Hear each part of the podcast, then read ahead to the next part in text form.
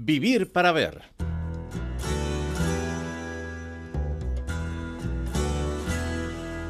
Aritza Vergara Alustiza es un escritor polifacético e independiente. Ha sido profesor de diversas escuelas de música, pero son las actividades folclóricas, o mejor dicho, las investigaciones sobre mitología y música, las que han llamado sobre todo su atención desde muy joven. Temas como el solsticio de verano o el de invierno, los personajes mitológicos, aquelarres, brujas, son territorios en los que se maneja sus anchas, con conocimiento de causa y cada vez con más curiosidad. Leyendas y misterios en la tradición ancestral de Euskal Herria no se escapan de su curiosidad, pero además Aritza da un paso más porque su interés se centra desde hace tiempo en la recopilación de informaciones y en su difusión a través de libros, escritos y charlas. Arranca su encuentro musical con Pancho Tapello y este Chiquilla. Baina bilek daukate herri osoa atzota gaurreien atzetik. Euskadiren zatildirata gorputzak arantzaz beterik arroa dik kantauri itxasoa, taien betiko loa, betiko kantazak, gero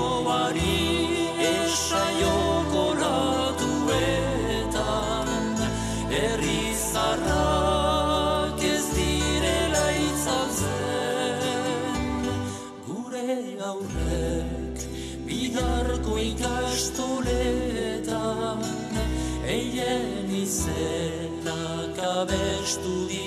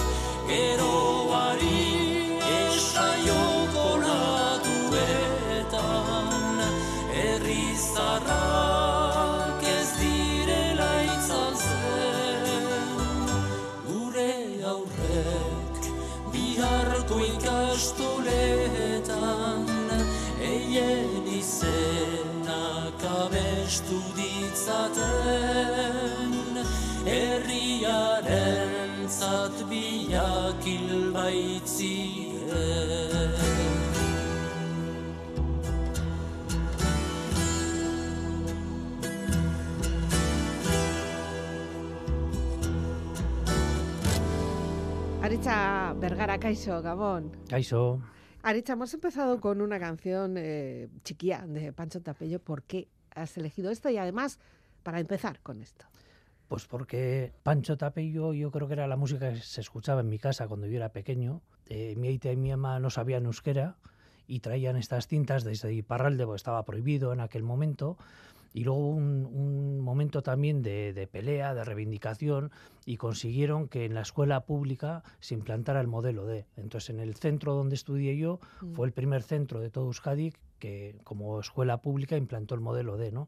En Sestao, fíjate, un, un pueblo totalmente erdaldún. Sí. Lo que pasa que yo no pude, tenía que perder un año para poder estudiar en euskera, entonces continué eh, estudiando en, en, castellano y el euskera, pues bueno, lo aprendí algo después en el euskaltegui. El euskera te perseguía. Sí, o yo a él, no lo sé. lo cierto es que, bueno, hicieron una buena labor en ese euskaltegui, ¿eh? Bueno, yo creo que sí. O sea, yo para mí es mágico, ¿no? El que te abran la puerta de un idioma y que consigas finalmente no solo entenderlo, sino comunicarte, incluso vivir en él, mm. pues eh, es una labor mágica. Uh -huh. E incluso llegar algunas veces a, a, pensar en ello también, ¿no? Y soñar incluso. Y soñar. Sí, lo de soñar. Bueno, lo de soñar lo que pasa es que tenemos tanta licencia que podemos soñar en cualquier idioma, ¿eh? Bueno, el ¿No? que, pero el que, en el que te manejes, ¿eh? A mí, por ejemplo, en alemán no creo que me veas soñando nunca. Y en euskera, sin embargo, pues sí, y eso fue cuando me di cuenta de algo hay por aquí dentro ya, ¿no? Que, mm. que se ha instalado y que, que, está haciendo su función. Ya. Eh, si empezamos a rascar un poquito, bueno, pues esos años, después de esos años tú hiciste una formación, una formación universitaria que también te está dando de comer, creo, ¿no? Eh, ¿Qué es lo que estudiaste? Bueno, estudié sociología, lo que pasa es que sociología es un- una carrera como muy genérica Ya. y luego cada cual se especializa ¿no? en, en un ámbito concreto. Mm. Yo ahora mismo, por ejemplo, estoy trabajando en temas de más como educador eh, social, digamos, que, Mm. que en sociología en sí, pero sí es cierto que la carrera de sociología te aporta es un- una formación general eh, que bueno luego también se ve reflejado en el ámbito literario no porque Claro. al final cuando escribo siempre intento eh, que aparezcan en los libros problemáticas sociales de plena actualidad cuestiones que a mí me preocupan Mm. entonces sí que creo que tiene eh, relación eso que estudié en su tiempo con la actividad que desarrollo a día de hoy Y a través de esos escritos también con- haces una, una labor didáctica también un poco, ¿no? Intento, Intentas. intento entretener y hacer pensar también a las Sí. personas sobre estas cuestiones que, como digo, me preocupan a mí y yo creo que tienen que estar ¿no? encima de la mesa, en la agenda política. Pues el tema de la pederastia, por ejemplo, que fue Mm. con la primera novela que escribí cuando no había un solo caso eh, ni documentado, ni en juzgados, ni... Entonces, Ni en los medios de comunicación. Bueno, algunos sí, algunos ya empezaban a denunciarlo. Sí, ¿no? había un, un caso de un hombre, un párroco, que había marchado de Vitoria a Chile. Mm. Marchó, pues eso, le alejaron, ¿no? En lugar de Ya. solucionar el problema, lo alejamos, lo escondemos. Y a mí me apetecía denunciar esa cuestión en aquel momento. Y sobre todo lo que digo, para hacer pensar a la gente. Y luego es cierto que personas que han leído esa primera novela de Bajo la Sotana Mm. eh, me han llamado y me han contado experiencias que lo mío se queda bastante Sí. lejano de la realidad, que han ido aflorando también. Claro, y Mm. bueno, hay, que, hay que escuchar también esas, esos testimonios que en muchos casos son, son tremendos, son desgarradores. E incluso, claro, son tan tremendos que se puede llegar a afirmar, decir, eso no puede ser verdad. Sí, muchas veces dicen ¿no? que la realidad supera la ficción y en este caso era así. O sea, a mí cuando me contaban decía, uff, ¿dónde me he metido? ¿no? Pero por otra parte veía que había hecho, pues eso, eh, esa función de, ¿no? de pinchar un poquitín a la gente que había vivido todo esto y que lo tenía ahí oculto Mm. y ayudarles a sacar eh, esta realidad a la luz. ¿no? Entonces tenía esa como sensación de, de "Uf, estoy hablando de una temática que a mí afortunadamente no me ha tocado, pero, pero del mismo modo no estoy también contribuyendo ¿no? a que esto vaya aflorando y al final cuando hay un problema la manera de solucionarlo es pues eso Ya. evidenciarlo y actuar sobre él. Ujú, Poner, poner palabras, por lo Sí, menos, ¿no? sí. Ah, Muchas veces son fantasmas a los que hay que ponerles sobre palabras.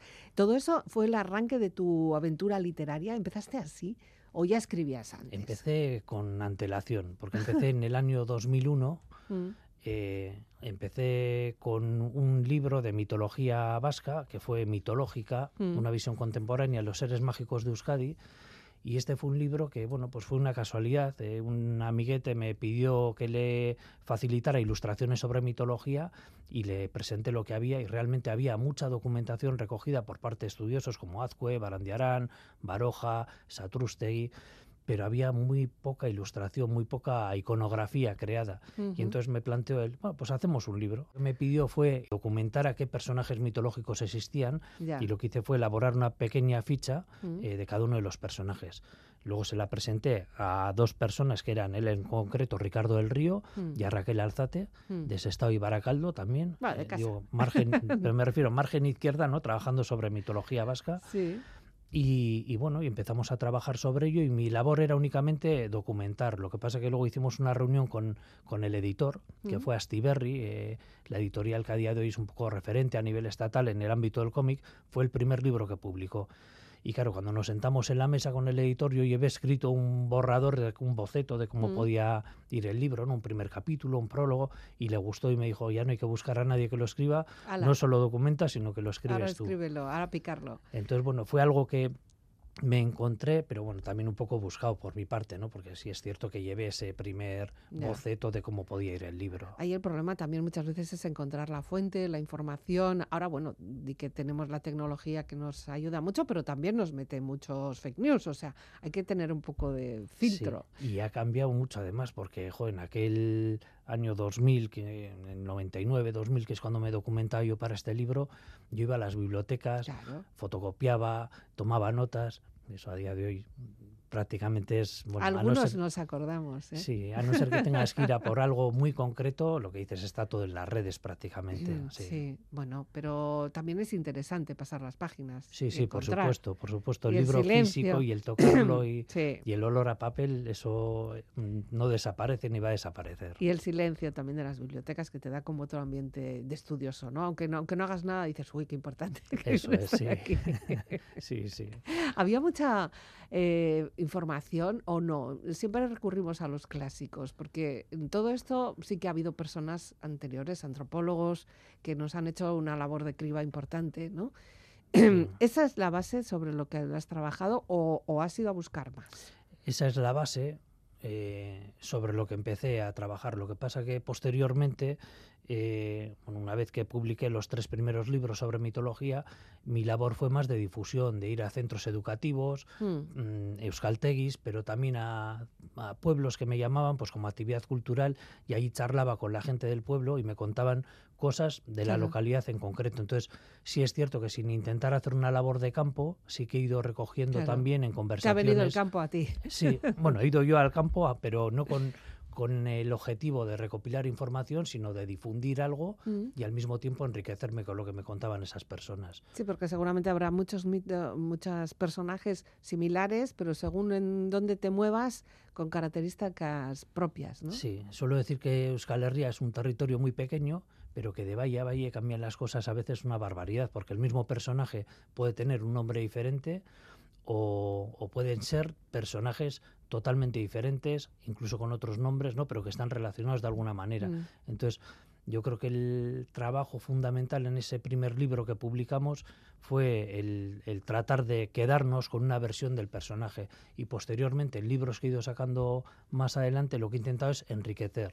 Ya. Eh, si pues pongamos por caso en uno aparece Mari viajando por los cielos montada sobre un carnero, pues en otro no repetimos esa imagen, sino Mm. que aparece rodeada de fuego, ¿no? cruzando como, un, como una estela eh, luminosa los cielos. Pues Mm. porque son como dos maneras que nos contaban, que no se queden solo con una, sino que la otra también tenga dos. vigencia. Sí. ¿Quién es tu preferida? Preferido. Preferida, preferido. A mí me gusta mucho Basajaun Mm. Por la relación que tenía sobre todo con, con el ser humano, ¿no? con Mm. los pastores sobre todo. Pero los gentiles también tienen un punto Bueno, muy los especial. gentiles te tienen arrebatada. Claro. Esos hablaremos un poco más tarde porque hay que Sí. dedicarles casi que Sí, sí, un, sí. un tiempo especial. Vas a Jaun, ¿eh? Fíjate. Basajaun, sí, el señor de los bosques y sobre todo también porque nos permite conectar nuestra mitología con otras creencias de otros territorios. Mm. Cuando doy charlas eh, suelo preguntar a la gente, ¿Basajaun es un personaje mitológico vasco? Y la respuesta es que, que sí. Sí. Y es cierto que sí. Mm. Pero claro, digo, "Ven, vamos a analizar a Basajaun eh, simplemente científicamente. ¿Qué es lo que vemos? Vemos un gigantón Mm. peludo que vive en lugares apartados, en bosques, digo, y el Bigfoot, y el Yeti, ¿no? Mm. y el Sasquatch. O sea, en todos los lugares del planeta existen creencias similares con respecto a la convivencia del Homo sapiens con otras razas, ¿no? Mm. de seres bípedos más grandes, más fuertes. Y yo digo que esto puede ser que a través de los mitos y de las leyendas nos ha llegado lo que queda en la mentalidad colectiva de, esa convivencia que tuvo el sapiens con el neandertal. Mm, Jesús, ¿hasta dónde te has ido? Pues efectivamente, fíjate hasta dónde nos puede llevar la mitología, Sí. ¿no? Esto no se puede demostrar de ninguna manera, pero bueno, es una hipótesis bonita, ¿no? Ya. Un poco de música, venga, Nego Gorriak. Es tu segunda opción, aukera iba a decir. Sí. ¿Por qué? ¿Por qué? Porque eh, Ertzainak, Negu Gorriak, eh, Cortato anteriormente también fueron los grupos que yo escuchaba eh, en el momento en que estaba aprendiendo euskera en el Euskaltegui. Mm. Entonces, para mí fue abrir la puerta al, al ámbito del euskera, que fue la entrada en, en- en la cultura vasca. eh, primero fue el idioma, el euskera, posteriormente los instrumentos de raíz tradicional y entre tanto también entrelazado pues mitología con entrevistas que le hacía Juan Manuel Echevarría, Mm. para nosotros era Manu, Mm. y él me iba contando ¿no? cosas de la mitología de, de Teberio y del entorno de Gorbella Aldea. Y bueno, pues eh, fue, ya digo, descubrir un mundo totalmente nuevo que yo creo que en ese estado no existía o estaba muy Mm. arrinconado y, y Negu Gorriak, o como digo, Ertzainak o Delirium Tremens, era, era capaz de entenderles, ¿no? Eran Euskaldun berries en muchos casos que hablaban el, el, idioma que yo estaba aprendiendo y que me mm. ayudaba también. Entonces, para mí es una referencia. Mm, qué lejos y qué cerca, ¿verdad? Sí.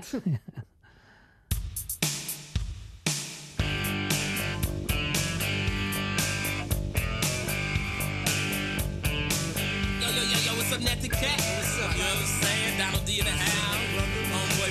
King. Quality Max in the motherfucking house. Cold cool, you know what time it is. Yeah, yo, yo, yo, trip up this Go, Cataño, Lago, mensajeero desde que sabes a que te la go. Marco, Lisa, Violencia e inteligencia. San Espero Steak. E lo sogno che pare sa che non lancia tu con un James Brown e canaglia reveida ci da cocanta. E sa non sai che. Elsa Nice, esta Aronago. Gure ordua, ello da ciao. Euskal Unana, esta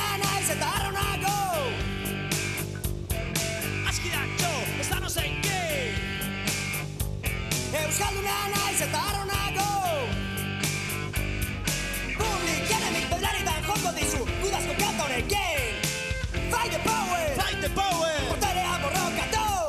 Iro gaita mazazpigaren urtean Dekaz taldeak itxuri matxigera bako deitu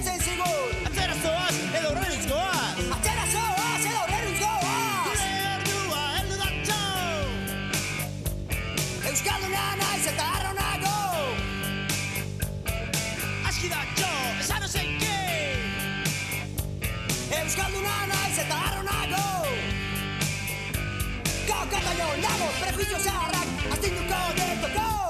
Inteligentzia! Burua besteko. Zilegitza joko dugu! Eta zu non zaude izakera baiestatzeko! Atzera zoaz edo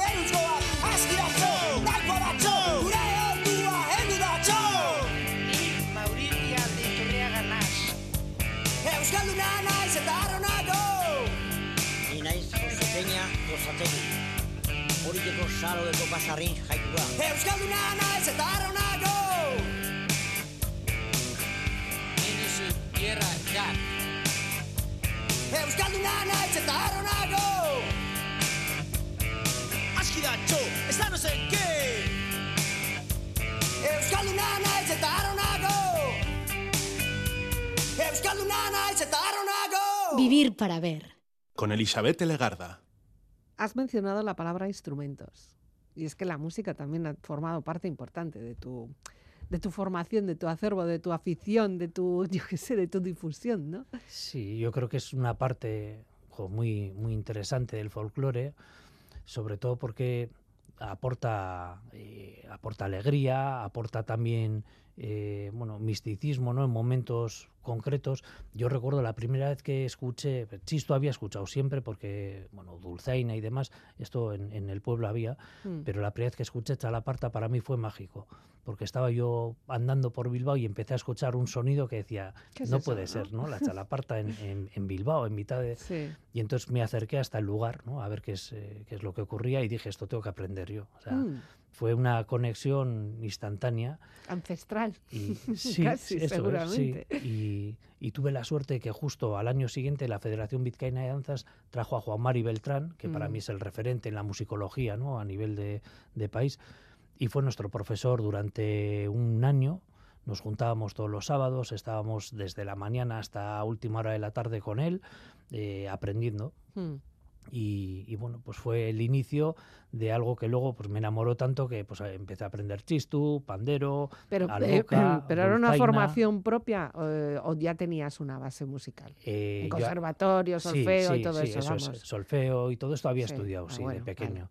Entonces esa parte la tenía, pero jo, luego fue, ya digo, yo quería aprender chalaparta únicamente, pero es Hmm. que con Juan Mari es imposible no enamorarte de todo lo demás, ¿no? Entonces él sí te enseña el instrumento, pero te enseña toda la riqueza que tiene la organología popular, ¿no? Y bueno, pues descubrí cosas que decía, ostras, esto también, esto también. Y hasta donde pude, pues fui también. ¿Cómo te apasionas con cosas, no? Qué gusto.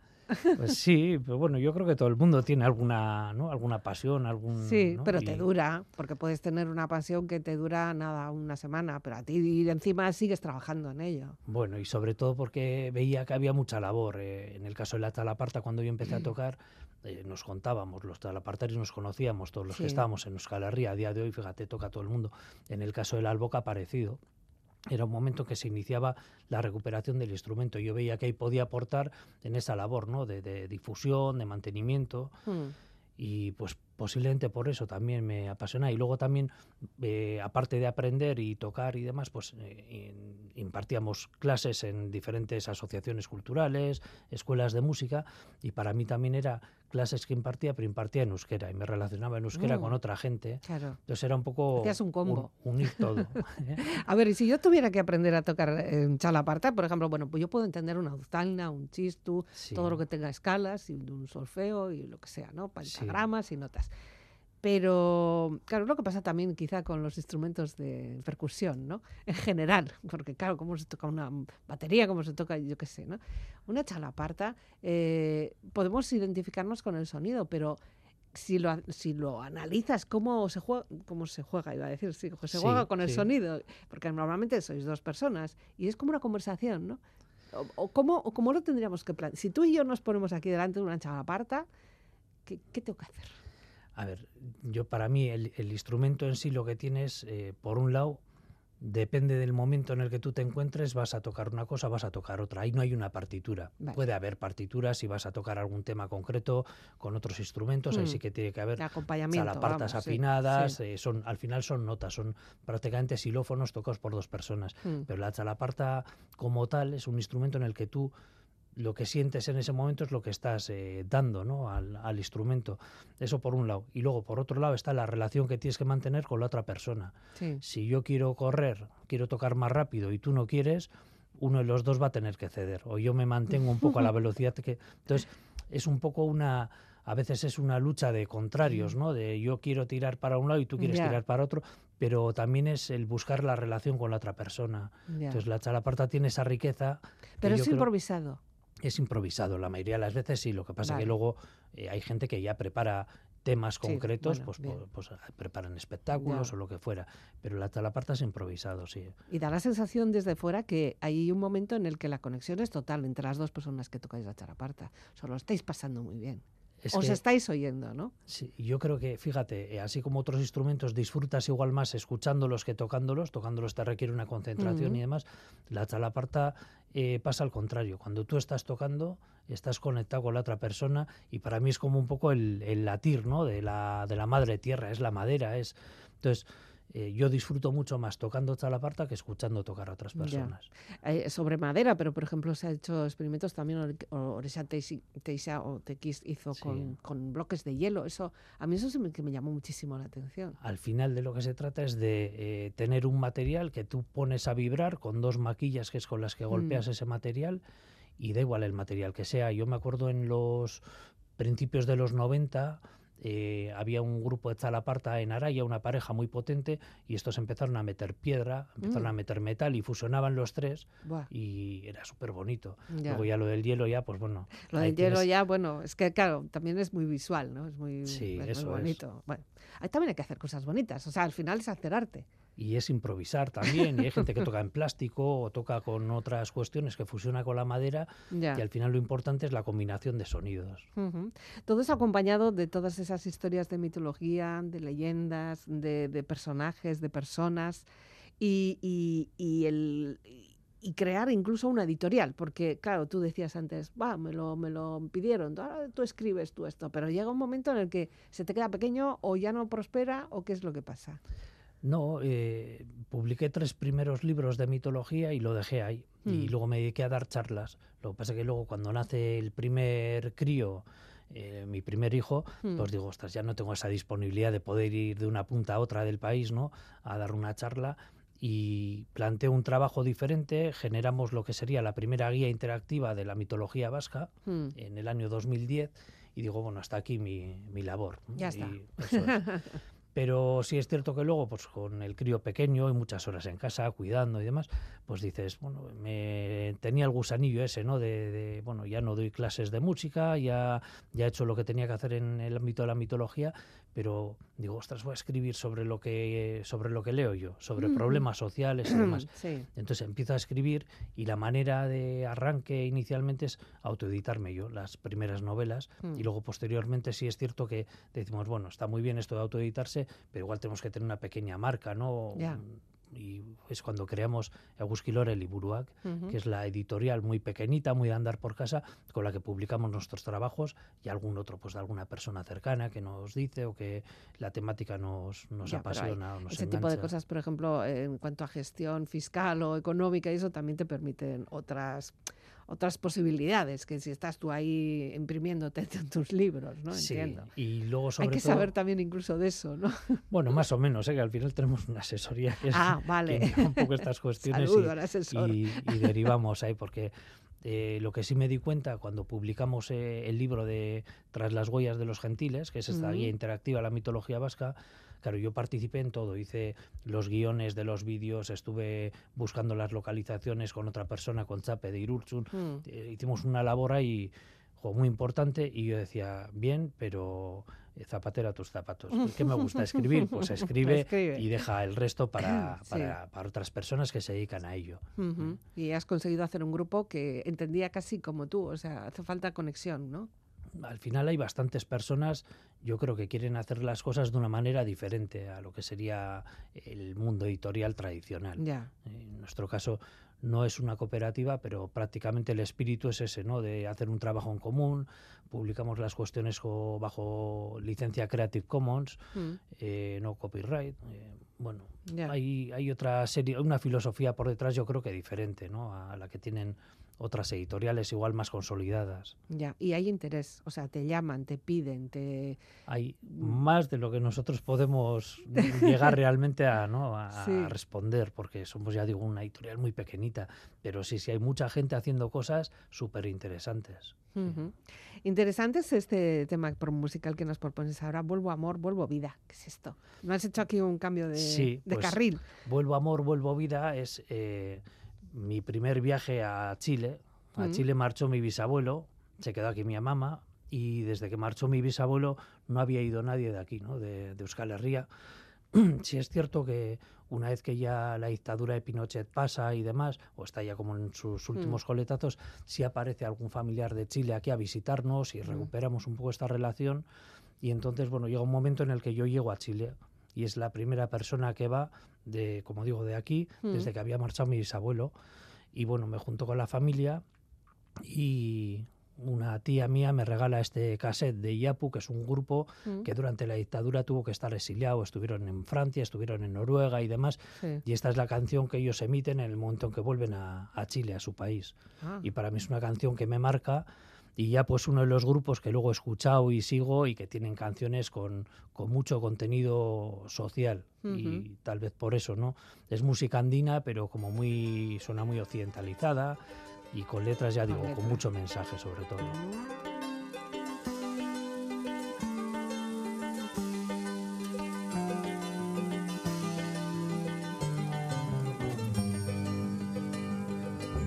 Vuelvo a casa, vuelvo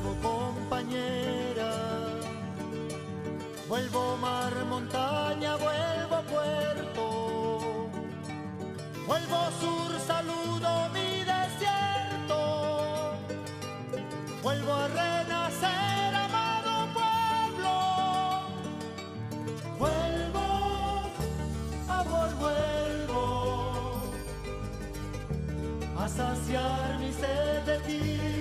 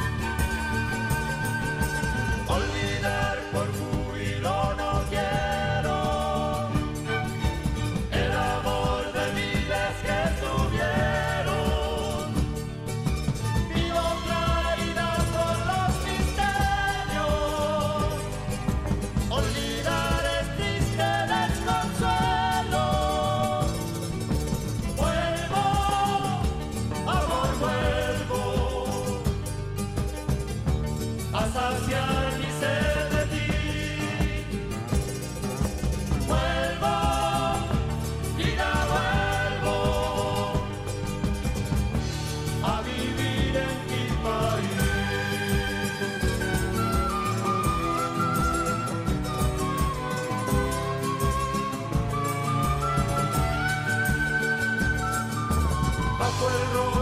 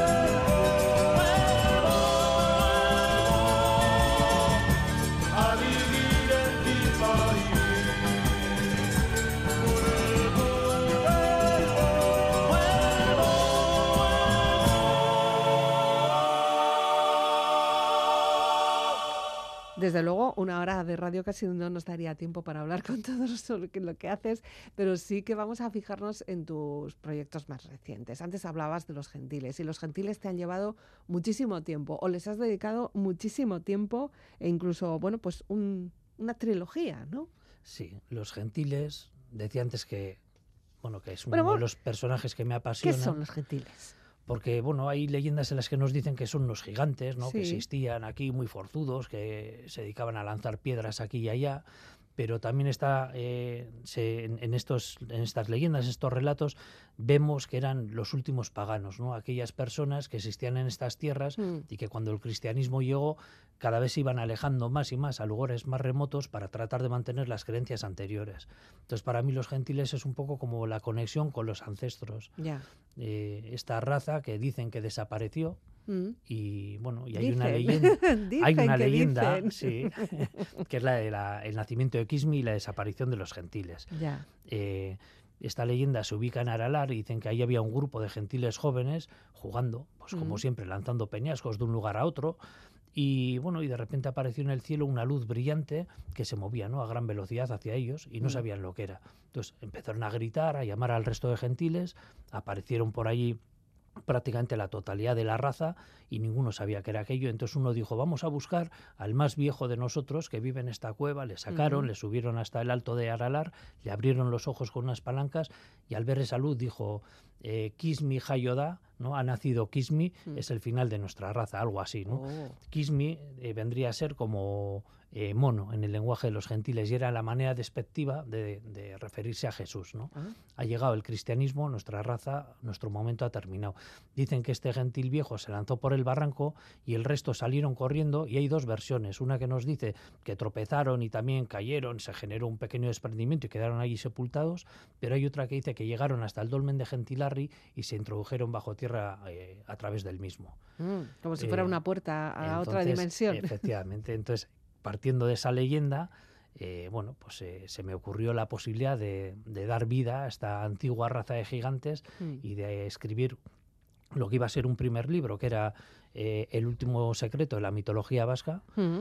Pero que luego dio lugar a una, a toda una trilogía, pues porque nos pilló esto del confinamiento entre medio, muchas horas para pensar, Pensar, y, y escribir, y sí, sí, Y al final has conseguido hacer una trilogía. sí. Publiqué Eh, ese primero, El Primero que además es que luego has hecho como una especie de dedicatoria para cada, cada uno de los volúmenes, ¿no? Sí, eso sí. Luego, posteriormente, este primero fue en 2019. Sí. 2021 publicamos eh, Los Gigantes Eternos Mm. y en 2022 ahora está ya recién salido de imprenta el último libro que sería El Mundo Subterráneo. Mm. Y el mundo subterráneo, pues lógicamente, el que haya escuchado ¿no? la leyenda y cómo se introducen bajo, bajo tierra, pues se puede imaginar un poco sobre qué trata el mismo. Está además, en este caso, si el primero estaba era una especie de homenaje a Barandiarán, ¿no? Porque seguramente sería el primero que documentó algo sobre este tipo de historias, ¿no? Ahora el tercero, eh, bueno, a todo otro grande, a Julio Verne, ni más ni menos. Sí, sí, fíjate, hemos ido de, de lo que era el thriller más actual a la literatura fantástica de la mano de los que para mí han sido mis referentes, ¿no? Mm. Barandiarán en el ámbito de la mitología y Julio Verne y luego también toda la temática del clan del oso cavernario. Me, son lecturas que hice yo en mi juventud que me marcaron de alguna manera Mm. y que quería hacer eh, un cierto homenaje eh, a Un través de esta ¿no? trilogía. Sí. Y claro, la- después de la pandemia sí que ha cambiado mucho la forma de, de- de- de relacionarnos, de trabajar, de, de difundir. Y para hacerlo, para publicar este último trabajo, eh, has hecho una campaña de crowdfunding, ¿no? Con, con los anteriores también. También. Lo que pasa que la, la diferencia es que los anteriores, eh, las campañas de crowdfunding las hacía yo a través de mis redes sociales. Ya, un poco como de casa, de Sí, andar por casa. Sí, y llegó un momento en el que la última que hice, y esto es la primera vez que lo cuentas en público, la última que hice no alcancé el objetivo. Tampoco me quedé muy lejos, ¿eh? Pero no llegué a él y decía, bueno, pues igual tenemos que profesionalizar un poco. Y otra vez mis- la misma reflexión, ¿no? es decir, Ya. céntrate en lo tuyo, que es escribir, y hay gente, hay plataformas, hay eh, entidades que se dedican al impulso de proyectos culturales. Mm. Entonces contacté con Berkami, que es una de estas eh, plataformas para campañas de crowdfunding, Sí. hicimos con ellos la, la campaña y bueno, fue espectacular. Por un lado, por lo que digo, ¿no? Por, porque si lo hacía yo a través de mis redes llegaba siempre al mismo Al mismo público y de esta manera sí, también claro. habría ¿no? otro público y luego pues porque ellos tenían unos soportes y demás con los que yo no contaba Claro. y me han hecho pensar mucho en determinadas cuestiones, entre ellas en las recompensas, ¿no? Había gente que hacía diferentes aportaciones y Claro. en función de las aportaciones había recompensas muy Premio. distintas. Claro.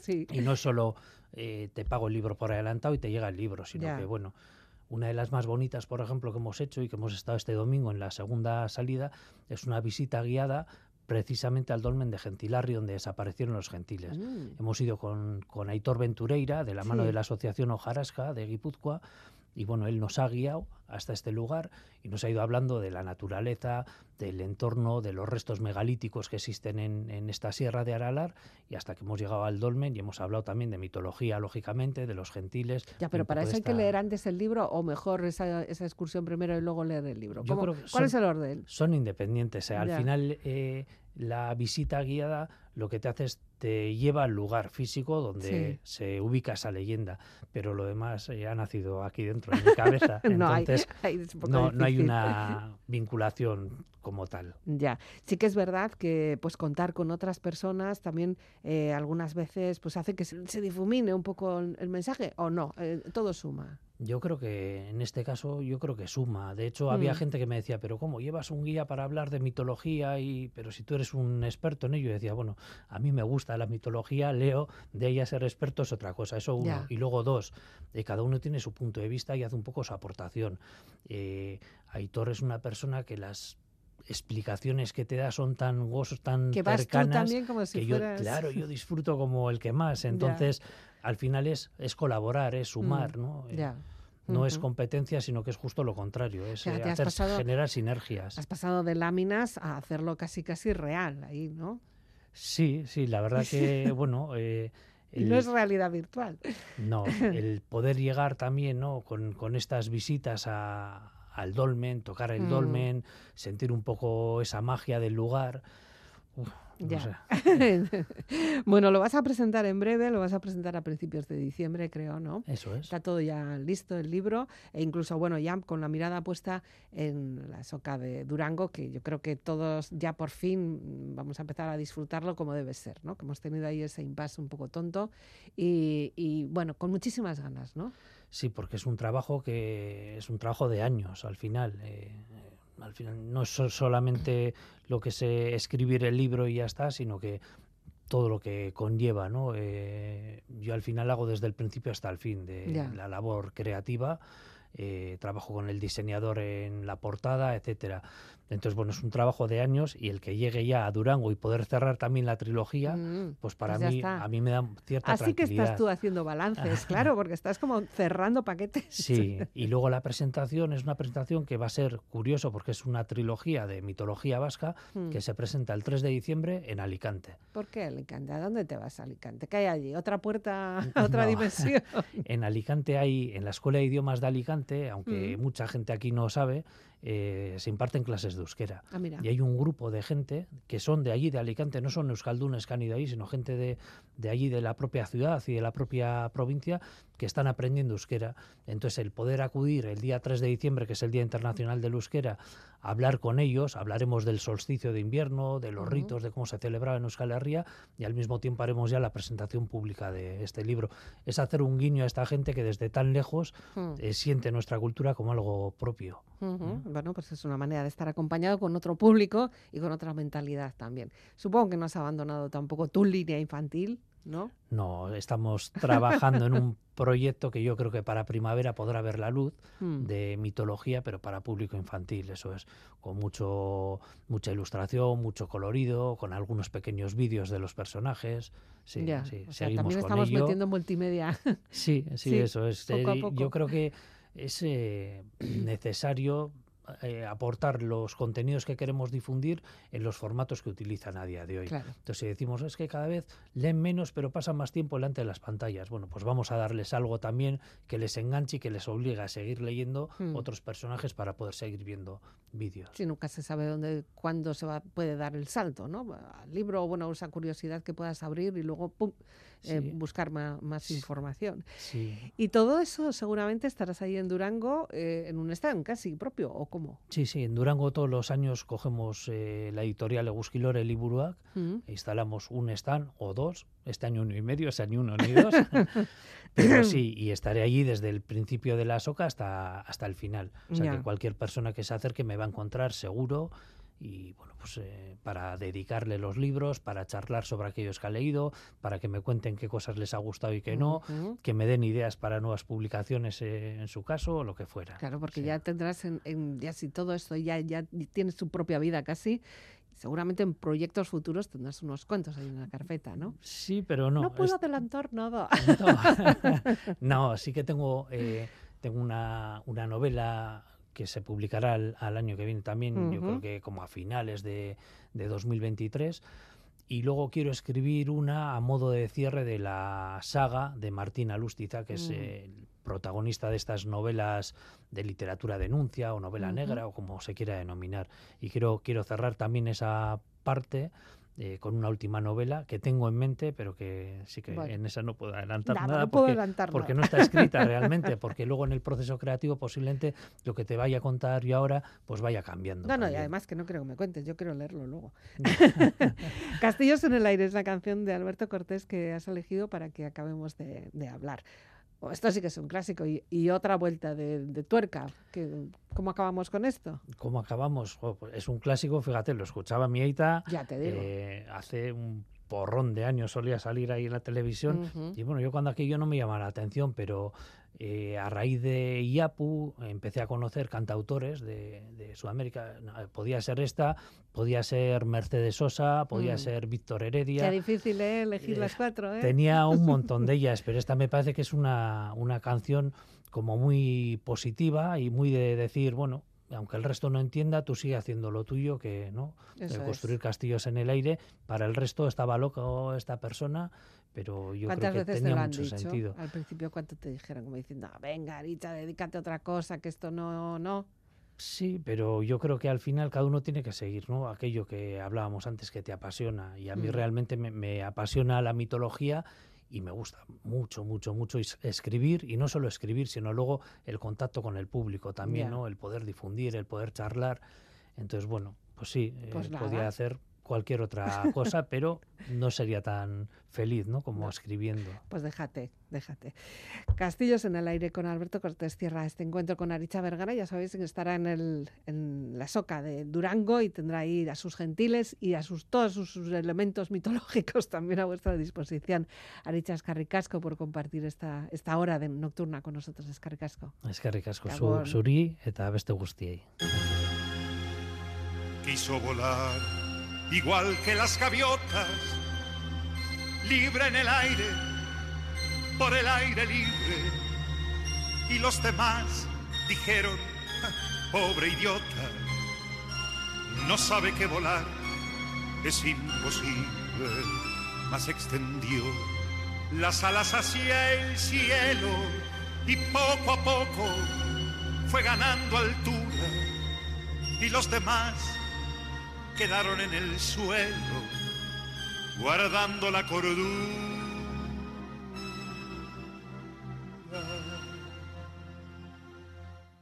Y construyó castillos en el aire a pleno sol, con nubes de algodón, en un lugar a donde nunca nadie pudo llegar usando la razón y construyó ventanas fabulosas llenas de luz, de magia y de color y convocó al duende de las cosas que tienen mucho que ver con el amor.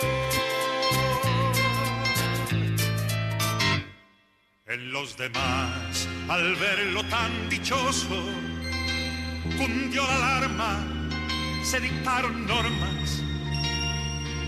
No vaya a ser que fuera contagioso tratar de ser feliz de aquella forma. La conclusión es clara y contundente.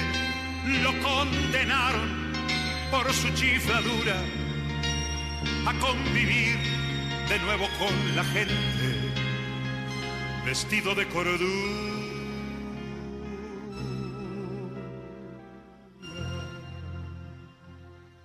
Por construir castillos en el aire a pleno sol, con nubes de algodón, en un lugar a donde nunca nadie pudo llegar usando la razón.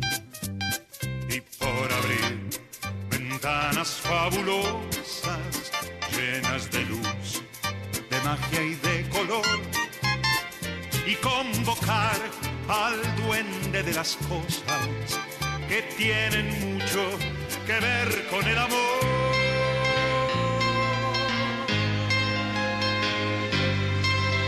Acaba aquí la historia del idiota que por el aire, como el aire libre, quiso volar igual que las gaviotas, pero eso es imposible.